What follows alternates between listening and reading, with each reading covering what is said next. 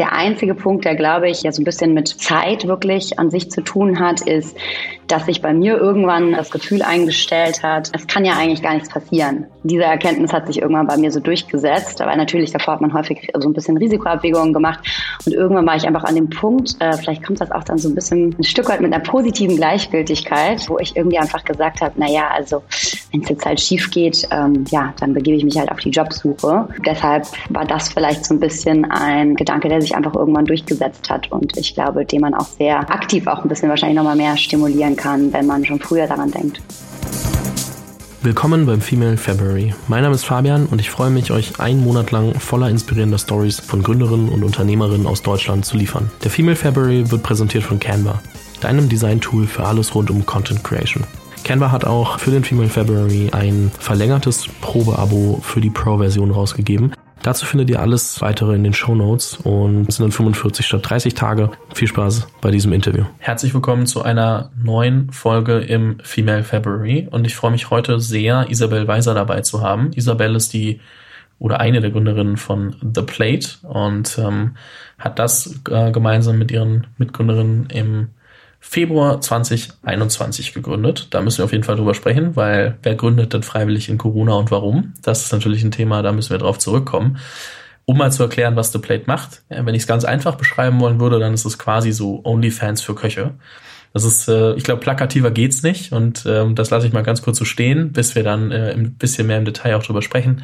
Und äh, noch ein bisschen zum, zum Kontext. Ähm, du warst sechs Jahre vorher bei Bain in der Strategieberatung und irgendwann war dann der Moment, ähm, doch was Eigenes zu machen. All das, ähm, darauf gehen wir gleich im Podcast ein und besprechen es im Detail. Aber bevor es losgeht, erstmal herzlich willkommen im Podcast. Schön, dass du hier bist. Ja, vielen Dank. Ich freue mich. Die erste Frage muss natürlich sein, wann hat dich denn überhaupt die Faszination gepackt, etwas zu gründen? Wann gab es das erste Mal diesen Moment, dass du gesagt hast, irgendwann will ich vielleicht was eigenes machen? Also ich glaube, das erste Mal war schon vor sehr, sehr äh, langer Zeit, ähm, als ich nach dem Studium, nach, mich nach dem ersten Job ange, umgeschaut habe, ähm, hatte ich mir damals direkt eigentlich entweder ein paar unternehmerische äh, Optionen angeschaut. Das war die Zeit, in der Rocket ein ganz großes Thema war. Ähm, hatte mir das irgendwie genauer angeschaut, weil ich das wahnsinnig spannend fand. Und äh, die Alternative war eben dann Strategieberatung, ähm, wo ich eben davor Praktika gemacht hatte. Und ähm, der Grund, warum ich mich dann für Strategieberatung entschieden habe, war, weil ich irgendwie das Gefühl hatte, so ganz am Anfang meiner Karriere wollte ich irgendwie gerne noch mal so ein bisschen mehr strukturiertes Mentorship bekommen und noch mal mehr lernen hatte aber die, das Gefühl, dass die Beratung nichtsdestotrotz eigentlich einer der Bereiche war, wo man so wirklich als Bachelor-Absolvent am frühesten, am meisten Verantwortung schon bekommen hat. Und das hat sich für mich zumindest eigentlich auch wirklich in den ersten Jahren so bewahrheitet, äh, dass man als Praktikant ähm, direkt nach seiner Meinung gefragt wird äh, zu wirklich recht wichtigen Themen. Ähm, ja, war für die damalige Stufe ähm, ja sehr viel Ownership und das hat mich immer schon total motiviert. Würdest du heute wieder in die Beratung gehen oder eher als Rocket? Also vielleicht, sagen wir mal Rocket-Ersatz, weil Rocket ja jetzt nicht mehr so shiny ist wie damals vielleicht, aber ähm, würdest du ins Startup gehen heutzutage oder würdest du nochmal in die Beratung gehen? Ja, wie gesagt, also wie du schon richtig sagst, ich glaube, das sind zwei unterschiedliche Sachen. Also ich glaube, ich wäre damals, ähm, hätte ich das wieder so gemacht, für mich damals gleich entschieden sozusagen. Ich glaube auf der anderen Seite aber, dass es heutzutage, wo der Startup-Markt in Deutschland sehr viel weiter ist und es ja sehr viele, sehr spannende Unternehmen gibt, ähm, durchaus eine ganz äh, valide Entscheidung ist, wenn man auch sagt, man geht ähm, direkt in ein Startup. Ähm, ich würde am Anfang der Karriere eben einfach immer darauf schauen, dass ich irgendwo hingehe, wo tolle Leute sind, von denen man sich ganz viel abschauen kann, weil darum geht es am Anfang einfach sehr stark. Auf jeden Fall, stimme ich dir zu 100 Prozent zu. Ähm, die Anschlussfrage ist immer, weil ich gemerkt habe, okay, warte, das geht oft auseinander. So der erste Moment, wo man eigentlich gründen möchte und der Moment, wo man dann sagt, okay, ich bin jetzt bereit oder ich, ich mache es jetzt einfach, auch wenn ich mich vielleicht nicht bereit fühle. Wann war denn der Moment und, und welche Umstände haben dazu geführt, dass du gesagt hast, okay, ich gründe jetzt? Ja, also ähm, ich würde eigentlich sagen, äh, dass ähm, es eigentlich diesen, diesen, ähm, dass ich vielleicht auch schon früher ähm, mich dafür bereit gefühlt hatte. Ich glaube nur, es ist eher so, dass damit man irgendwie erfolgreich gründen kann, natürlich äh, sehr viele Sachen stimmen müssen. Ähm, es muss irgendwie die Idee sein, die einen wirklich für viele Jahre begeistern kann. Ähm, es müssen die richtigen Leute an Bord sein, mit denen man Lust hat, ähm, für viele Jahre unfassbar eng zusammenzuarbeiten. Äh, das hilft natürlich sehr, wenn die Idee auch irgendwie in einen, in einen Markt fällt, der, der momentan interessant und spannend ist. Also sind einfach sehr, sehr viele äh, Faktoren, die sich alle alignen müssen. Und äh, deshalb würde ich sagen, die Idee jetzt wirklich zu sagen, ähm, ich äh, gründe jetzt, war eher dadurch getrieben, dass es irgendwie das richtige Thema zur richtigen Zeit äh, war und äh, das hätte auch äh, theoretisch früher passieren können. Ähm, der einzige Punkt, der glaube ich ähm, ja so ein bisschen mit Zeit wirklich an sich zu tun hat, ist, dass sich bei mir irgendwann ähm, das Gefühl eingestellt hat, ich, ähm, es kann ja eigentlich gar nichts passieren. So, ähm, diese Erkenntnis hat sich irgendwann bei mir so durchgesetzt, weil natürlich davor hat man häufig so ein bisschen Risikoabwägungen gemacht und irgendwann war ich einfach an dem Punkt, äh, vielleicht kommt das auch dann so ein bisschen ein Stück weit mit einer positiven Gleichgültigkeit, äh, wo ich irgendwie einfach gesagt habe, na ja, also wenn es jetzt halt schief geht, ähm, ja, dann begebe ich mich halt auf die Jobsuche. Ähm, deshalb war das vielleicht so ein bisschen ein ähm, ja, Gedanke, der sich einfach irgendwann durchgesetzt hat und ich glaube, den man auch sehr ähm, ja, aktiv auch ein bisschen wahrscheinlich nochmal mehr stimulieren kann, wenn man schon früher daran denkt. Das heißt, du hast dir auch so ein bisschen Gedanken gemacht, okay, wie sieht der Worst Case eigentlich aus? Und dann äh, sah Gründen gar nicht mehr so unattraktiv aus, wie vielleicht, oh, ich muss jetzt einen Job aufgeben und ähm, was, wenn es alles schief geht, sondern mehr so, ah, warte, im Worst Case suche ich mir vielleicht einfach in Anführungszeichen nur einen neuen Job.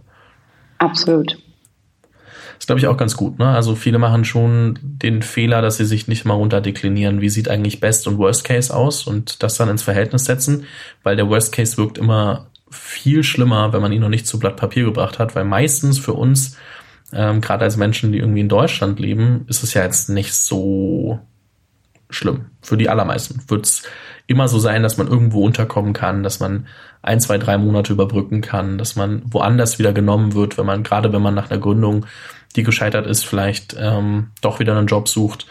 Und ähm, da also hilft es wirklich, sich einfach mal aufzuschreiben, was, wenn das denn schief geht. Und dann merkt man, ah, das wird mich gar nicht umbringen. Das ähm, ist eher sogar verhältnismäßig okay als Worst Case verglichen mit der positiven Seite, die sich entwickeln kann, wenn das alles gut läuft. Ja, total. Und ich glaube, ähm, das ist natürlich, ich bin mir sehr bewusst, dass das auch ein Stück weit was mit ähm, Privileg zu tun hat. Ne? Also man muss das natürlich trotzdem auch ähm, ermöglichen, äh, sich ermöglichen können, dass man, man sagt, ich könnte auch mal ein paar ähm, Monate einfach mich selbst finanzieren und äh, überbrücken und ähm, ich habe auch genug Vertrauen, dass ich danach auch nochmal einen anderen Job finde. Ähm, ich glaube, äh, da ist es natürlich ein Vorteil, wenn man ein bisschen gearbeitet hat davor. Ähm, aber grundsätzlich bin ich da vollkommen bei dir und ich finde auch immer, es hilft sehr ähm, zu überlegen, wie würde ich das dann bei anderen Leuten sehen, wenn jetzt ein Freund zu mir kommt kommt und sagt, soll ich das machen? Äh, ich glaube, dann sind wir alle sehr schnell geneigt zu sagen, ist doch gar kein Problem, weil wenn es schief geht, da passiert ja nichts. Äh, bei uns selbst sind wir da meistens ein bisschen strenger. Und ähm, ja, ich glaube, das mal sich vorzustellen, wie was würde ich mir selber raten als außenstehende Person, kann sehr hilfreich sein. Das auf jeden Fall. Warum dann am Ende The Plate? Also was waren die Gründe, die dazu geführt haben, dass ihr genau dieses Modell gewählt habt? Was hat euch in der Welt gefehlt oder welches Problem habt ihr erkannt, wo ihr sagt, okay, da mussten wir einfach drauf einsteigen. Ja, das war ähm, ein bisschen über Umwege. Also ähm, Anfang letzten Jahres war Nadine, die jetzt heute meine Mitgründerin ist, auf mich zugekommen und wollte eine, ja sozusagen mal ganz grob, ähm, eine Entertainment-Plattform im Kochbereich gründen. Und ich war zuvor in der Beratung, das war der erste Lockdown. Und es war wirklich so, dass ich zum ersten Mal in meinem Erwachsenenleben wirklich viel Zeit zu Hause äh, verbracht habe. Äh, war davor natürlich immer sehr viel gereist und Kochen war damals dann eines äh, der Dinge, die mir äh, zu Hause eingesperrt auch wirklich äh, sehr viel Spaß gemacht hat. Und da ging es mir wahrscheinlich wie vielen anderen auch. Deswegen hatte ich eigentlich auf das Thema Kochen ähm, sofort irgendwie super viel Lust und hatte da auch ein sehr gutes Bauchgefühl bei. Hab dann also recht kurzerhand ähm, meinen Job bei Bain gekündigt ähm, und habe mit Nadine, bin äh, damals aus Zürich nach Berlin gezogen, äh, fünf Minuten weg von Nadine. Ähm, die war dann ab dem Tag täglich bei mir in der Küche und dann haben wir uns angefangen, auf dieses Thema zu stürzen. Ähm, wir haben natürlich als ersten Schritt ganz viel mit irgendwie Köchen, Foodbloggern, Kochbuchautoren und so weiter, ähm, also auch potenziellen Nutzern natürlich auf der anderen Seite gesprochen und mussten dann leider nach einigen Wochen schon feststellen, dass ähm, diese damalige Idee äh, nicht wirklich überzeugt hat. Also die Nutzer hatten damals ähm, unser Angebot so ein bisschen als Kitchen Stories 2.0 wahrgenommen und äh, wir haben einfach recht schnell gemerkt, dafür gibt es jetzt irgendwie keinen Appetit. Ähm, wir haben zur gleichen Zeit aber umso mehr gesehen, dass irgendwie in diesem Bereich etwas äh, super fundamental falsch läuft, weil auf der einen Seite haben wir eben gesehen, dass es eine wahnsinnige Leidenschaft äh, der Köche gab, diese kulinarischen Inhalte zu produzieren, ihr Handwerk zu teilen mit Leuten, ähm, die, das, die das spannend fanden. Und andererseits gesehen, äh, wie, wie schwer es ist, in dem Bereich Geld zu verdienen. Also dass wirklich sogar Leute, die äh, Köchbücher, Kochbücher geschrieben haben, die auf New York Times Bestsellerlisten gelandet sind, damit kein Geld verdienen konnten. Und ähm, das eben im Kontrast zu dieser Begeisterung ähm, ähm, für diese Inspiration, die Nutzer daraus gezogen haben, auf der anderen Seite, da hatten wir einfach das Gefühl, dass da irgendwie was äh, fundamental falsch läuft. Ähm, und dann äh, bin ich eines Tages auf Patreon gestoßen. Ähm, Patreon, für die, die es nicht kennen, das ist äh, eine Plattform, die es Creatoren erlaubt, sich ein Subscription-Business aufzubauen. Also äh, gleiches Modell wie bei uns. Nur ist Patreon ähm, jetzt nicht auf einen Bereich spezialisiert, sondern da gibt's von irgendwie Visual Artists, Podcastern, ähm, Musikern, wirklich alles. Und in das Konzept habe ich mich eigentlich direkt äh, verliebt, ähm, weil ich konnte mich selbst einfach sehr, sehr damit identifizieren, dass es immer mehr Leute gibt, die, die selbstbestimmt arbeiten wollen und äh, die ihre individuellen Talente nutzen wollen, um, um das zu tun. Und ähm, das war eigentlich so ein bisschen ein Kernmoment. Ähm, wir, Patreon ist in den USA super etabliert. Äh, die Creator haben über, äh, also Creator haben über diese Plattform schon über zwei Milliarden ähm, an Einkünften generiert. Das ist äh, längst ein Unicorn. Und ähm, da gab es auch schon einige Food-Accounts, die wir uns dann genauer angeguckt haben und begonnen haben zu nutzen und haben dann recht schnell gemerkt, irgendwie das Konzept ist super, aber so die User Experience ist irgendwie nicht toll.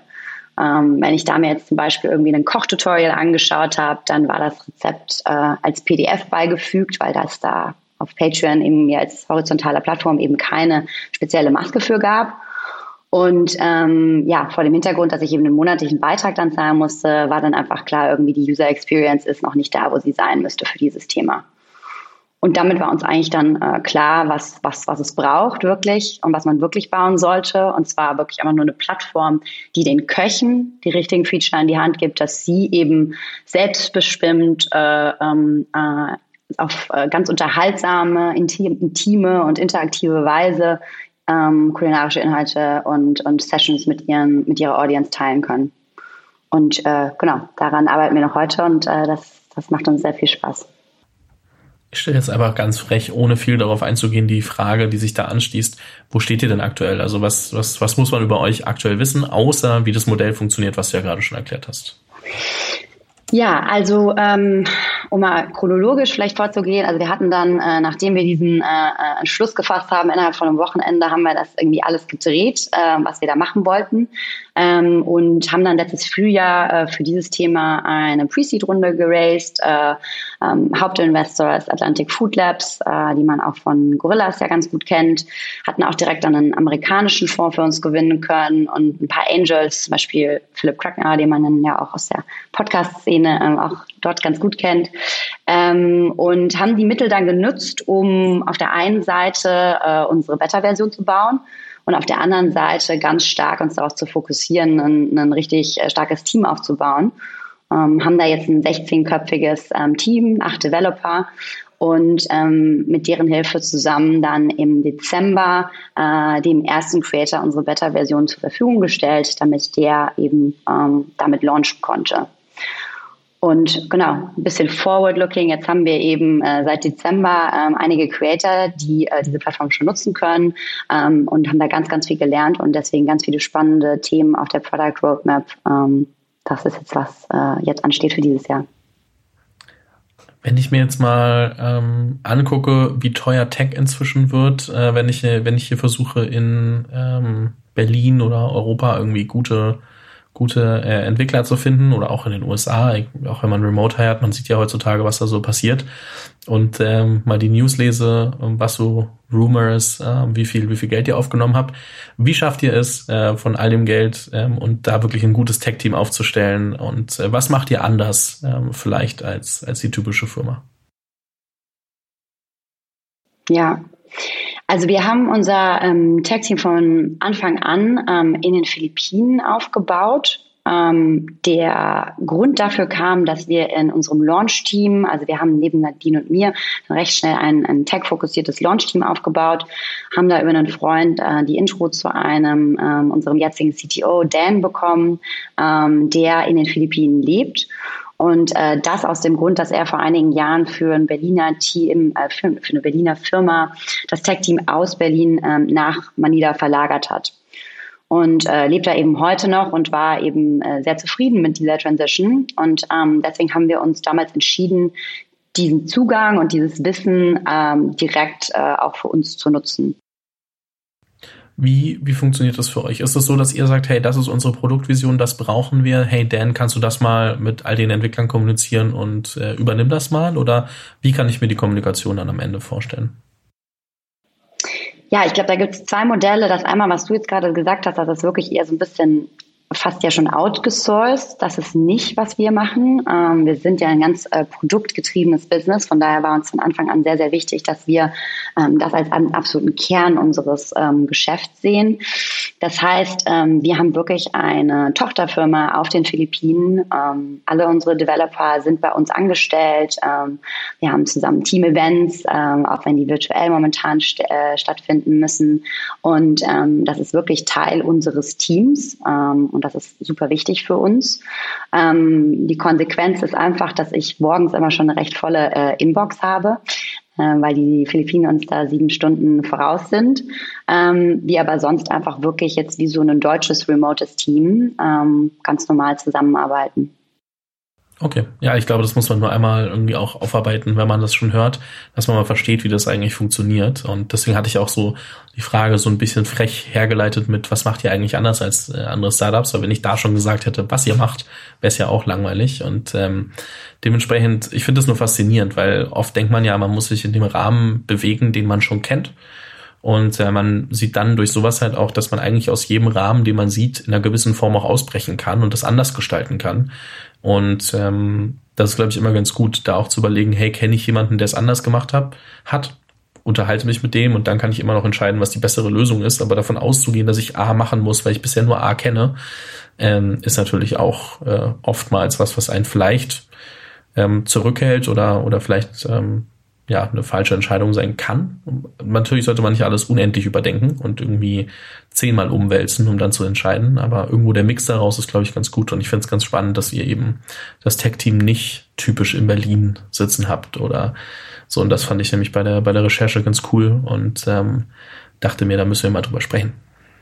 Ja, ich glaube auch, wie du sagst, das ist auch total äh, individuell und da gibt es jetzt nicht die eine Lösung, die für alle ähm, passt. Ähm, aber ich glaube, was halt wichtig ist, dass man die Augen offen hat, wenn einem so äh, jetzt eine Möglichkeit über den Weg läuft, wie bei uns jetzt zum Beispiel, wie wir das bei Dan, über Dan gesehen haben, dass man dann auch ähm, offen ist und sich das anschaut, auch wenn das vielleicht jetzt nicht alle so machen.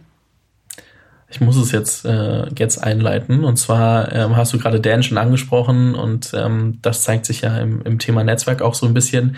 Herzlich willkommen zur Community Corner, heute präsentiert von LinkedIn. Und ähm, mit der Frage, so welche Rolle spielt ein Netzwerk bei euch fürs, fürs Gründen? Du hast jetzt gerade angesprochen, dass ihr Dan schon, schon kanntet und das sich dann irgendwie ergeben hat.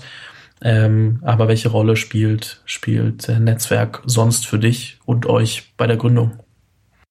Ja, ja, ich glaube, äh, ohne jetzt auch ähm, ja, Schleichwerbung machen zu wollen äh, für, für äh, LinkedIn vollkommen transparent, kann, kann mir sagen, dass das für uns natürlich auch ein absolutes ähm, Kerntool ist, darüber ähm, so das weitläufigere Netzwerk ähm, nutzen zu können, was man so hat. Also äh, man hat ja immer sehr präsent so die besten Kollegen und Freunde, ähm, aber es gibt natürlich dann auch inzwischen ein großes Netzwerk von ein bisschen äh, weiter entfernten Kontakten. Und ähm, da natürlich für uns als äh, super junges Team äh, Hiring und äh, das Finden von den richtigen Talenten ähm, ein total großes Thema ist, ähm, ist da auch einfach das Netzwerk wahnsinnig wichtig. Ähm, wir haben verschiedenste ähm, Stellen ausgeschrieben, aber wir suchen auch immer ganz aktiv nach den richtigen Personen für verschiedene ähm, Seniore-Positionen, die wir jetzt auch in den nächsten Monaten ähm, äh, ja, an, ankündigen werden oder announcen werden, wer uns da ähm, joint. Ähm, da haben wir einige ähm, Key Hires gemacht und ähm, wenn man als Startup anfangs noch nicht so wahnsinnig bekannt ist, ähm, äh, ist es natürlich trotzdem toll, Bewerbungen zu bekommen. Aber es hilft natürlich auch, wenn man sich selbst auf die Suche begibt. Und da ist ein Netzwerk und rumzufragen oder sich auf LinkedIn umzuschauen, ähm, wie man kennen könnte, wer spannend sein könnte, ähm, einfach auch äh, super entscheidend. Wir kennen uns ja quasi auch über LinkedIn. Ich hatte mit äh, Jenny Saft äh, geschrieben, beziehungsweise auch gesprochen, auch im Podcast ähm, für den Female February, die ja auch dabei ist, die uns dann auf LinkedIn vorgestellt hat, weil sie meinte, hey, äh, mit Isabel musst du unbedingt auch sprechen. Und ähm, dementsprechend, ich, äh, ich lebe selbst so ein bisschen auf LinkedIn, deswegen ist immer ein bisschen, bisschen äh, Schleichwerbung sowieso bei mir dabei gewesen. Aber ähm, interessant, dass es andere ja auch so erleben. Das ist ja immer das, das, das ist immer so, wie nimmt man es selber wahr und was passiert bei anderen. Und ähm, ich glaube auch, wenn man so ein paar Stichpunkte reinwerfen möchte, dann ist das sowas wie Active Sourcing, äh, was du gerade beschrieben hast für, für neue Positionen, einfach ein Riesenthema. Und ähm, ich kenne auch wirklich wenig Startups, die das inzwischen ohne lösen können, als zumindest einen Kanal. Nicht, dass es die Lösung für alles ist, aber ähm, ich finde es interessant, äh, wie sich es als, als ähm, Plattform entwickelt hat und äh, dass es da auch als Tool zu, zur Seite steht. Aber mal weg von dem nur auf LinkedIn gedacht, ähm, so was ist dir, was ist dir bei bei Netzwerk wichtig. Ich, ganz kurzer Disclaimer, ich weiß, wie schwer das ist, das, das runterzubrechen, weil man macht es oft eher so, ich sag mal, äh, aus, dem, aus dem Flow heraus. Jetzt nicht so, dass man da irgendwie krass viele Strategien für sich runtergeschrieben hat und dann der Reminder, ah, ich muss unbedingt mit der Person nochmal sprechen und, und ähnliches, nur um irgendwie Kontakt zu halten. Aber für Leute, die sich gerade das erste Mal damit beschäftigen, ähm, was würdest du denen mit auf den Weg geben? Ja, super schwieriges äh, Thema, das, wie du sagst, das so zusammenzufassen. Ähm, was ich da vielleicht auf so persönlichem Level zu sagen kann, ist, dass ich ganz am Anfang so meiner Karriere, äh, da hört man nicht, wer BWL studiert, ähm, war bei Bain und auf diesen ganzen Veranstaltungen, auf die man dann ähm, ab und zu geht, hört man natürlich immer, es ist super wichtig zu Netzwerken. Und ich weiß noch genau, dass ich mir damals immer gedacht habe, so ich glaube, ich bin jetzt nicht so der Netzwerker, ähm, weil das hat sich eben, wie du sagst, für mich immer noch so sehr irgendwie einem bewussten Prozess auf äh, angehört oder einem oder einem ganz geheimen Talent, äh, wo jetzt manche Leute einfach ganz tolle Netzwerker sind. Und ähm, hatte eigentlich immer gedacht, das ist jetzt nicht so mein, äh, mein Ding. Ich glaube, ähm, es hat sich dann einfach, wie du sagst, sehr natürlich gebildet, aber nicht aus Zufall, ähm, sondern einfach, weil ich habe an vielen verschiedenen Stellen gelebt. Ähm, ich bin auf verschiedene Unis gegangen und ähm, ja, ich würde mal sagen, ich war dort, wo ich war, einfach auch immer sehr aufmerksam. Ich interessiere mich sehr für verschiedene Menschen und ich war in Situationen, ähm, ja, in, in denen ich war, in Veranstaltungen äh, etc., einfach wirklich immer sehr interessiert aus, aus purer Neugierde, äh, neue Leute kennenzulernen, ähm, wirklich nicht aus dem Hintergrund zu netzwerken. Und äh, ganz häufig habe ich dabei nicht gedacht, dass das jetzt irgendeine tolle ähm, Berufsconnection war. Aber es hat sich dann häufig im Nachhinein doch äh, herausgestellt, dass über zehn Ecken äh, diese Person, selbst wenn sie vielleicht gar nicht in meinem Bereich war, jemanden kannte und so weiter und so fort. Ähm, das heißt, ich glaube, ähm, wenn man einfach ein Interesse hat an Leuten und äh, ein bisschen umtriebig ist und äh, ja, äh, rausgeht und verschiedene Sachen sich anschaut, dass sich das dann sehr natürlich äh, aufbaut und dass man natürlich dann schon auch immer aktiv denken muss, okay, ich brauche jetzt äh, Hilfe bei dem und dem Thema, einen Rat bei dem und dem Thema. Muss ich das jetzt wirklich alleine lösen oder kann ich vielleicht irgendwie an jemanden denken, der mir da helfen kann? Und ähm, dann ergibt sich das, glaube ich, beides äh, zusammen recht natürlich. Das ist, glaube ich, super wichtig, dass man da für sich versteht, dass man sich da nicht zu zwingen muss, dass man einfach dem Ganzen seinen Lauf lassen kann. Und auch wenn alle darüber reden, wenn man noch nicht weiß, äh, wie das am Ende für einen funktioniert, einfach mal mit Menschen sprechen und ähm, sich gar keinen Druck machen, weil sich es eh entwickelt. Ähm, da kann man, glaube ich, den Druck ein bisschen rausnehmen. Das ist, glaube ich, glaube ich, super wichtig. Lass uns mal, ähm, wir haben jetzt vorhin so ein bisschen die, die letzten, ja, das letzte Jahr geskippt im Sinne von sehr kurz zusammengefasst und äh, das klingt so, als ob ähm, bis auf den, den Pivot alles super gelaufen wäre und ähm, da gibt's bestimmt ja noch ein paar Sachen, die, die nicht immer glatt gelaufen sind. Ähm, also ihr habt freiwillig während Corona gegründet, das ist das eine. Ich meine, das ist natürlich ein, ähm, also auch Corona ist für digitale ähm, Themen natürlich immer relativ vorteilhaft, glaube ich, weil jeder sich dann darüber Gedanken machen muss. Ich kann mir gerade vorstellen, auch bei Köchen ist es so, okay, ähm, da war wahrscheinlich, oder da sind digitale Lösungen wahrscheinlich jetzt super, super wichtig geworden und, und werden es immer weiter. Ähm, weil, naja, wenn Restaurants zu haben, können wir uns ja alle vorstellen, was da eigentlich äh, gerade in der Branche so vor sich geht. Aber lass uns mal auf äh, Themen äh, eingehen, die vielleicht nicht so offensichtlich ist äh, oder sind, die im Hintergrund vielleicht auch immer wieder euch vor Herausforderungen gestellt haben. Wenn du so zurückblickst, was, was fällt dir denn ein, wo du sagst, hey, pff, das war schon, war schon eine taffe Zeit, auch wenn ich da heute zurückblicke und sage, hey, haben wir vielleicht schon gelöst, ähm, alles gut, aber das hat mich schon mal ein paar Nächte auf Trab gehalten. Ähm, ja, also ich glaube, ähm, eines der, der Themen, was ähm, einfach mir sehr bewusst wurde durch dieses erste Jahr, ist, dass es anfangs auch einfach sehr stark darum geht, schnell zu sein. Also ich glaube, sobald man mal äh, dieses ähm, Thema hat, wo man sagt, ähm, da bin ich jetzt wirklich überzeugt von, das würde ich auch selber weitermachen, wenn das jetzt kein VC äh, unterstützen würde, sondern ich glaube da wirklich selbst dran, ähm, dann äh, geht es, glaube ich, häufig auch im ersten Jahr darum, dass man sehr viele Themen auf der Liste stehen hat, die einfach mal aufgesetzt werden müssen und die man einfach abarbeiten muss. Und ähm, da geht es, glaube ich, ähm, auch sehr stark um Schnelligkeit, dabei schnell zu sein. Ja, also das sind Themen wie steuerlich zu verstehen, wie funktioniert unser Modell, ähm, ähm, Terms of Service und solche spannenden Themen. Und ähm, da einfach äh, durchzuarbeiten, das ist einfach eine sehr, sehr intensive Zeit. Und ich glaube, das war ein großes ähm, Learning für uns und das ist auch ähm, sehr herausfordernd. Ähm, in dem Zusammenhang ist natürlich dann essentiell, wie man so um sich hat.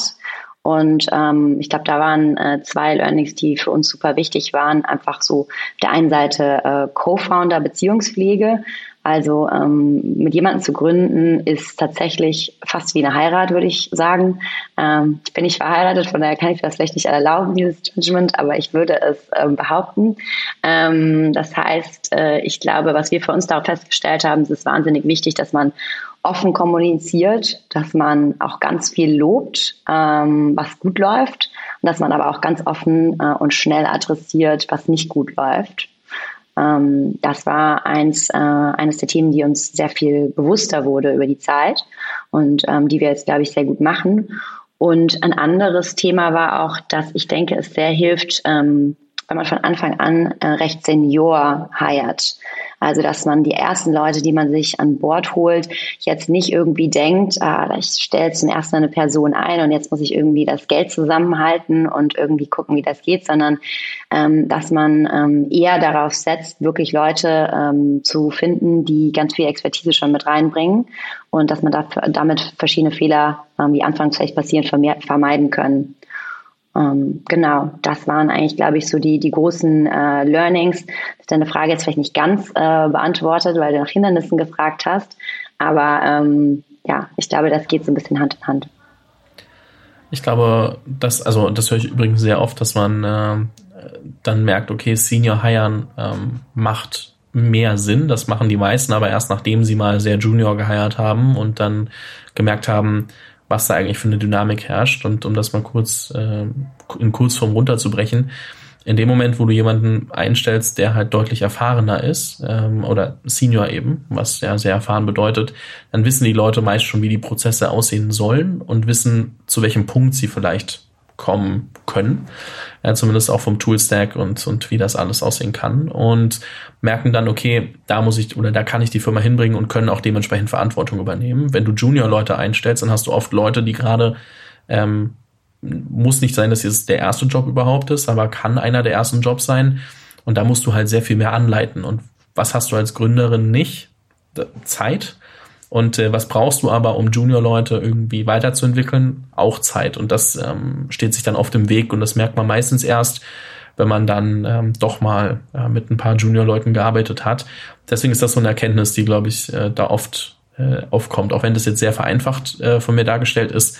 Aber nur, dass man sich da mal reinversetzen kann, wo das eigentlich herkommt, warum es Sinn machen kann, auch ähm, gegebenenfalls deutlich mehr ähm, ja, in, den, in die Waagschale zu werfen, bei, wenn man jemanden einstellt, weil Senior-Leute sind deutlich äh, teurer ähm, als, als äh, Junior-Leute.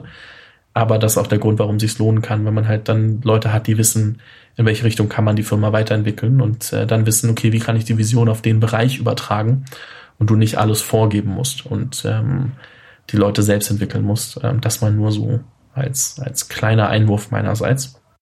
Total und vielleicht noch ein Punkt äh, eben dazu. Es äh, klingt natürlich jetzt wie die ähm, äh, äh, wie die Allzwecklösung, ist natürlich aber auch einfach extrem schwer, weil wie du gesagt hast, einfach als Startup selbst wenn man sagt, ich investiere da rein, sich das häufig die Gehalt, Gehälter von den Leuten ähm, so nicht leisten können. Aber das ist halt dann wiederum, wo man sein Kommunikations- und Überzeugungsgeschick, was man ja sowieso im Unternehmertum braucht, äh, dann natürlich einfach einsetzen muss, um die Leute eben davon zu überzeugen, dass auch wenn das vielleicht ein bisschen ein riskanteres Thema ist, da so viel Potenzial drin ist, dass sie doch Lust haben, an Bord zu kommen, auch wenn es vielleicht ein bisschen ähm, mehr langfristig äh, finanziell attraktiv sein könnte, als äh, äh heute direkt ähm, de facto ist. Ja, eine Sache, die du noch geschrieben hattest, ähm, ich hatte ja im Vorfeld so ein bisschen ein paar Sachen abgefragt, äh, auch, auch Hindernisse. Und was du meintest, ist die Balance aus Growth Mindset und ähm, seiner Intuition treu zu bleiben, war ein Thema, was, was immer wieder, ähm, ich sag mal, ja, nicht so einfach war. Was meintest du damit? Ähm, ja, ich glaube, dass das fällt in das ganze generelle Thema, ähm, was dich ja auch interessiert, so äh, Female Founders oder womit du dich jetzt hier in diesem Monat beschäftigst. Ich glaube, ähm, dass es zwei Sachen gibt, dass einmal bei Frauen generell schneller mal vermutet wird, dass sie nicht das notwendige äh, Growth Mindset haben und ein bisschen so zu klein denken, zu taktisch. Ähm, ich glaube aber tatsächlich, dass es auch manchmal bei Frauen so ist, dass wir so fokussiert darauf sind, die unmittelbare Aufgabe äh, gut zu machen, dass man aus dem Blick verliert, ob es da vielleicht auch eine Abkürzung hingibt äh, zu dem Ziel, auf das man zusteuert. Und das ist dieses Thema Growth Mindset, also konstant darüber nachzudenken, okay, wohin wollen wir eigentlich und wie können wir dorthin kommen und äh, ist das, was ich heute mache, jetzt wirklich das, das Beste immer noch oder gibt es da irgendwie äh, ja, größere Hebel, um, um ein paar Schritte zu äh, überspringen? Und ich glaube, das ist eben eine Balance auf der einen Seite, vor allen Dingen, wenn man ähm, Venture Capital Investoren so früh wie wir an Bord bringt, ähm, ist das was, was von aus der Sicht, aus, aus, dem, ähm, aus der Ecke natürlich auch ähm, ähm, immer wieder ein, ins Bewusstsein gerufen wird, was ich glaube, was auch sehr hilfreich ist.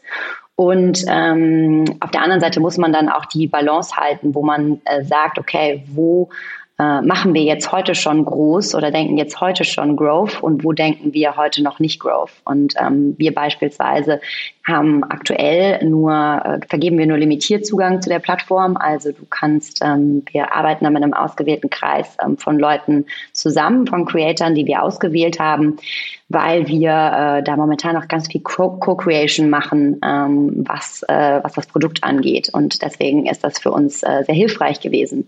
Das wird sich auch sehr bald jetzt ähm, ändern und wir möchten immer mehr Creatoren die Möglichkeit äh, geben, äh, die Plattform zu nutzen. Ähm, Side Note, da kann man sich auch bewerben bei uns auf der Website.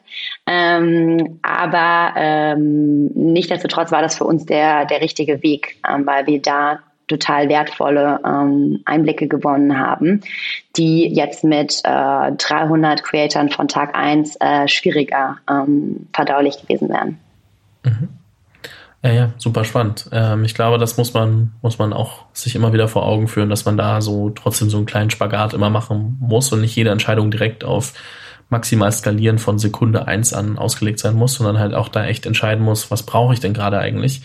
Und oft sind so gerade diese Kern-Insights am Anfang, ähm, wie arbeiten die Leute denn eigentlich, wo liegen wirklich die Probleme, ganz gut, wenn man die erstmal ähm, sammeln kann, dann mit diesen Personen gemeinsames Produkt weiterentwickeln kann, dann die, ich sag mal, Beta-Version 2 an mehrere Leute rausgeben kann, dann nochmal validieren, ob die Punkte stimmen, was man vielleicht noch vergessen hat, weil es ein bisschen anderer Case ist bei jemand anderem und äh, das dann rauszugeben. Also das auch, glaube ich, für die Produktentwicklung ähm, super, super spannend. Mm. Und natürlich auch fürs Mindset, weil man sich da auf verschiedenen Ebenen bewegen muss, weil parallel muss natürlich irgendwie trotzdem dem Team und auch den Investoren eine gewisse Vision geben und auch den Leuten, die man, die man einstellen möchte und äh, mit denen man partnern möchte. Und das ist ja immer so dieses, dieses große Spagat, was man dann äh, als Gründer, ich sag mal, in Minuten oder in dem Fingerschnips irgendwie hinkriegen muss. Und ähm, deswegen ist es ja nicht, nicht ganz einfach. Eine letzte Frage möchte ich noch stellen. Und zwar, oder beziehungsweise zwei. Die erste Frage wäre, ähm, gibt es etwas, was du gerne früher übers Gründen gewusst hättest? Ich glaube, ähm, das klingt vielleicht nicht nach so einem simplen, ähm, ja, nach so einem wahnsinnig äh, ähm, ja, schwierigen, äh, schwierigen Erkenntnis, aber dieses Thema von Schnelligkeit und das ist wirklich das Gründen im ersten Jahr, nachdem die Idee äh, steht und das Konzept auch wirklich ähm, wasserfest ist, sehr viel um auch schnelle Execution einfach geht und äh, eine, eine große To-Do-Liste, die man durcharbeitet. Ähm, das äh, war einfach was, was mir, glaube ich, äh, mal jemand gesagt hat, der sehr, sehr erfolgreich gegründet hat und das war für mich dann ähm, ja auch im ersten Jahr, das auch intensiv war, auch äh, sehr gut zu wissen, ähm, dass man das in Perspektive setzen konnte. Ähm, ansonsten würde ich sagen, ich glaube, was ich stark gemerkt habe, was bei, ähm, das ist jetzt nur meine persönliche Meinung, äh, bei Gründen wahnsinnig wichtig, abgesehen ist, abgesehen von ja, kreativen Denken, Priorisierung und diesen Themen, die man immer hört, ist äh, Kommunikation. Ich glaube, es ist wahnsinnig essentiell, dass man gut kommuniziert. Äh, man muss jeden Tag irgendjemanden von der Vision überzeugen, äh, weil die noch nicht für sich selbst spricht. Äh, das heißt, das können Mitarbeiter sein, äh, das können Zulieferer sein, ähm, das äh, können Investoren sein. Ähm, und deswegen glaube ich, ähm, ja, gut kommunizieren zu können, ist ein bisschen eine Superpower in dem Bereich. Und ähm, das, das war für mich auch eine neue Erkenntnis, ähm, die sehr hilfreich war. Mhm. Und als äh, letzte Frage, ähm, was würdest du jemandem mit auf den Weg geben, der oder die gerade überlegt zu gründen? Ähm, ich glaube, ganz praktikabel, ich, ich finde immer, oder bei mir war das zumindest so, dass ähm, das Thema, mit wem man gründet, ähm, immer ein ganz großes Thema ist. Und ähm, ich war damals, glaube ich, ein bisschen eingeschränkt, wenn ich mich immer umgeschaut habe, ohne das wirklich zu wissen. Ich habe erstens irgendwie immer gedacht, das müssen super enge Freunde von mir sein. Und ich habe mich zweitens wirklich unbewusst immer nur nach Frauen umgeschaut. Ähm, und ich glaube, beides muss nicht der Fall äh, sein. Ich glaube, man kann durchaus ähm, mit Leuten gründen, die man ein bisschen weniger gut kennt, wenn man ähm, gut viel Zeit anfangs verbringt und validiert, dass man die gleichen Werte hat, gerne gleich ähnlich arbeitet, die ähnlichen Ambitionen hat. Ähm, und ich glaube, man, man sollte sich auch durchaus in seinen, unter seinen männlichen Freunden umschauen. Das gilt natürlich auch äh, äh andersrum für Männer, die sich äh, in, bei ihren weiblichen Freunden umschauen können. Ähm, und äh, ich bin jetzt sehr glücklich natürlich mit Nadine als weiblicher Co-Founderin. Aber ich glaube einfach, ich hatte da unbewusst meinen Pool immer äh, früher sehr eingeschränkt. Ähm, ich glaube, das war bei ein Thema, was ich Leuten mitgeben würde. Und das andere Thema wäre wahrscheinlich das, was wir vorhin schon mal besprochen haben, zu sagen, was kann, was kann denn passieren im Worst Case? Ähm, was würde ich jemand anders raten? Und ähm, ist das Risiko in meiner individuellen Situation nicht vielleicht doch recht kalkulierbar? Und ich traue mich das jetzt einfach mal und habe ganz viel Spaß daran, was ich lerne. Dem Ganzen würde ich äh, nichts mehr hinzufügen, sondern es gern so stehen lassen. Und ähm, da natürlich sagen, wer jetzt gerade ähm, sich noch als Content Creator bewerben möchte und parallel zur Gründung vielleicht auch noch ein bisschen äh, kochen möchte ähm, und, und da sagt, hey, ich äh, koche eh liebend gerne und möchte da noch inspirieren, äh, schaut euch The Plate mal an. Verlinke ich natürlich alles in der Beschreibung, äh, beziehungsweise den Show Notes und äh, ansonsten auch äh, Link zu deinem äh, LinkedIn-Profil, falls man noch irgendwie Fragen hat, äh, gibt es auch in der Beschreibung. Äh, ich, ich gehe jetzt einfach mal frech davon aus, dass man dir noch eine Frage stellen darf. Und ähm, sage an der Stelle vielen lieben Dank. Ähm, hat mir sehr viel Spaß gemacht. Ähm, waren, waren sehr coole Insights mit dabei und ähm, bin sehr gespannt, was man von euch demnächst so hört. Und ähm, wenn man das Produkt dann bei immer mehr Leuten sieht, ähm, bestimmt auch mal aus der, aus der User-Seite zu testen. Ähm, vielen lieben Dank dir, weiterhin viel Erfolg. Vielen Dank. Vielen Dank fürs Zuhören bei dieser Folge des Female February. Wenn du keine Folge verpassen willst, abonniere den Podcast auf dem Kanal deiner Wahl. Falls du selbst eine Story zu erzählen hast, poste diese gerne auf Instagram oder LinkedIn mit dem Hashtag Female February. Diese Episode des Female February wurde präsentiert von Canva, deinem Design-Tool für alles rund um Content Creation. Canva hat auch für den Female February ein Angebot aufgesetzt und zwar die Möglichkeit, Canva Pro für 45 Tage zu testen. Das Angebot gibt es so online nicht. Es sind immer maximal 30 Tage und dementsprechend äh, freue ich mich sehr über das Angebot von Canva. Das Ganze findet ihr unter canva.me slash female February, alles zusammen und klein dann. Findet ihr aber auch nochmal in den Show Notes und dort könnt ihr einfach auf den Link klicken und euch dann das Probeabo für Canva Pro holen.